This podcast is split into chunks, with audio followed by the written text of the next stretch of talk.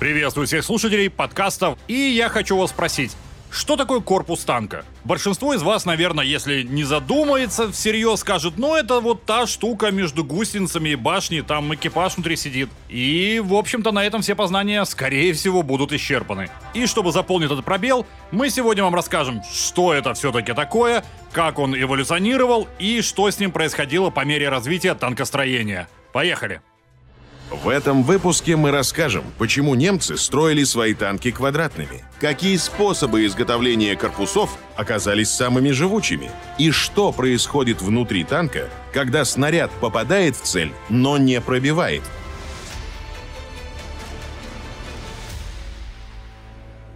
Самая крупная и бесспорно главная деталь танка — корпус. Он должен обеспечивать размещение и надежную защиту для экипажа, вооружения, механизмов и прочих систем боевой машины. До второй половины прошлого века материалом для изготовления корпуса служила броневая сталь. За счет термической обработки или добавления в состав специальных легирующих элементов она была намного прочнее обыкновенной. Броневая сталь появилась задолго до танков, в середине 19 века – Наиболее массово ее использовали при строительстве боевых кораблей. Из кораблестроения также позаимствовали и технологию сборки корпуса. Броневые листы крепились к каркасу болтами и заклепками. При этом клепанное соединение имело целый ряд недостатков. Каркас, на который крепилась броня, должен был делаться из хорошей стали и быть довольно мощным, что порождало излишнюю массу танка. Кроме того, каркас занимал лишнее место внутри боевой машины – при этом сборка корпуса была очень трудоемкой, а клепки и болты имели нехорошее свойство. При разрушении головки заклепки снаружи деталь могла выстрелить внутрь танка, нанося повреждения. Но, несмотря на перечисленные проблемы, клепанное и болтовое соединение использовалось вплоть до 40-х годов 20 века – с развитием технологий все государства, строившие танки, постепенно отказались от каркасной сборки в пользу более прочных и жестких корпусов, собранных сваркой или литьем. Такие конструкции сами являлись несущими. Они могли уверенно воспринимать динамические нагрузки и не деформироваться при этом – Сборка корпусов из литых элементов, а также корпуса, отлитые целиком как одна деталь, широко использовались с 30-х по 60-е года минувшего века. Однако литая броня уступала сварному методу. Так что со временем именно сварка деталей стала общепринятым методом изготовления корпуса. Большое значение для живучести танка имеет его форма – в частности, листы брони, установленные вертикально, обладают меньшей устойчивостью к снарядам, нежели расположенные под наклоном. Особенно заметным это стало, когда получила широкое распространение специализированная противотанковая артиллерия. Немцы, которые на протяжении большей части Второй мировой войны строили свои танки квадратными, пошли на это не потому, что не догадывались о существовании рациональных углов наклона – это была сознательная жертва в пользу технологичности, простоты сборки и обслуживания. Последние немецкие танки военного периода «Пантера» и «Королевский тигр» уже защищались броней, расположенной под наклоном. Помимо стойкости к вражеским снарядам, корпус танка должен обладать достаточной прочностью и жесткостью, чтобы справляться с нагрузками, которые возникают в процессе эксплуатации – к примеру, орудия крупных калибров, которые начали применяться на танках с конца 30-х годов, при выстреле создают настолько мощную отдачу, что она способна деформировать корпус боевой машины. То же самое грозит недостаточно жесткому корпусу от многих других воздействий. Подрыва на минах, попаданий снарядов, не пробивших броню, авиабомб и фугасов, взорвавшихся рядом.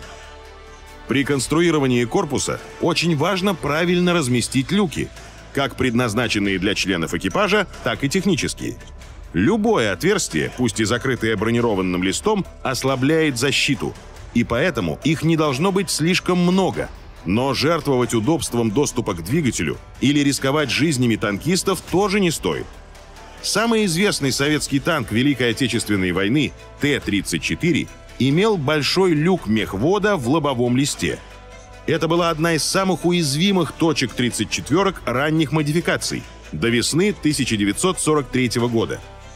Попаданием снаряда люк часто буквально вколачивало внутрь. При этом мехвод погибал. новый средний танк Т-44 избавился от этой ахиллесовой пяты только на стадии серийного производства после войны. И в дальнейшем люки мехводов в советских танках располагались на крыше корпуса, а не в лобовом бронелисте. После войны, вместе с развитием средств противотанковой борьбы, форма корпуса постепенно утратила былое значение для защиты – новым бронебойно-подкалиберным или кумулятивным снарядом, способным пробивать до 70 сантиметров брони, наклонные бронелисты помехой не были. Сейчас для танков куда важнее активная, навесная и динамическая защиты. Только пройдя все эти три линии обороны, снаряд доберется до брони основного корпуса, которая уже давно представляет собой комплекс самых современных решений металлургии и материаловедения – Броня — это внешняя оболочка боевой машины, главная задача которой — отражать снаряды противника. Но у брони есть и обратная сторона, направленная к экипажу. Что происходит внутри боевой машины, когда снаряд все же попадает в цель, но пробития не случилось? Пришло время ответить на вопросы о заброневом действии. Снаряды воздействуют на броню по-разному. Кинетические боеприпасы, бронебойные болванки и сердечники подкалиберных боеприпасов пробивают ее ударом своего прочного тела. Кумулятивные делают то же самое направленной струей газов под огромным давлением. Осколочно-фугасные воздействуют взрывом. В любом случае, вне зависимости от того, была пробита броня или нет, у снарядов есть эффект заброневого действия. Удар или взрыв на броне часто приводит к тому, что с внутренней стороны откалываются куски металла. Их скорость бывает достаточной, чтобы уничтожить танкистов или повредить внутренние узлы танка. При пробитии ситуация усугубляется. Снаряд и броня дают множество раскаленных осколков, пронизывающих боевое отделение подбитой машины. Они способны не только нанести механические повреждения, но и вызвать пожар. Кумулятивная струя, пронзившая броню, тоже не подарок. Она проходит сквозь броню и внутренности танка, пока не рассеется – Кроме того, ее температура огромна. Танк может загореться изнутри, взорвутся боеприпасы. Борьба с заброневым действием ведется разными способами.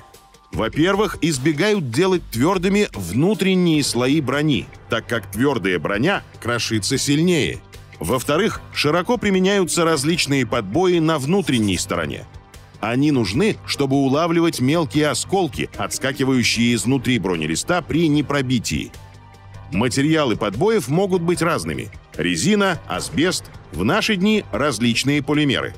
Но по сей день заброневой эффект остается одним из смертельных врагов танка и его экипажа.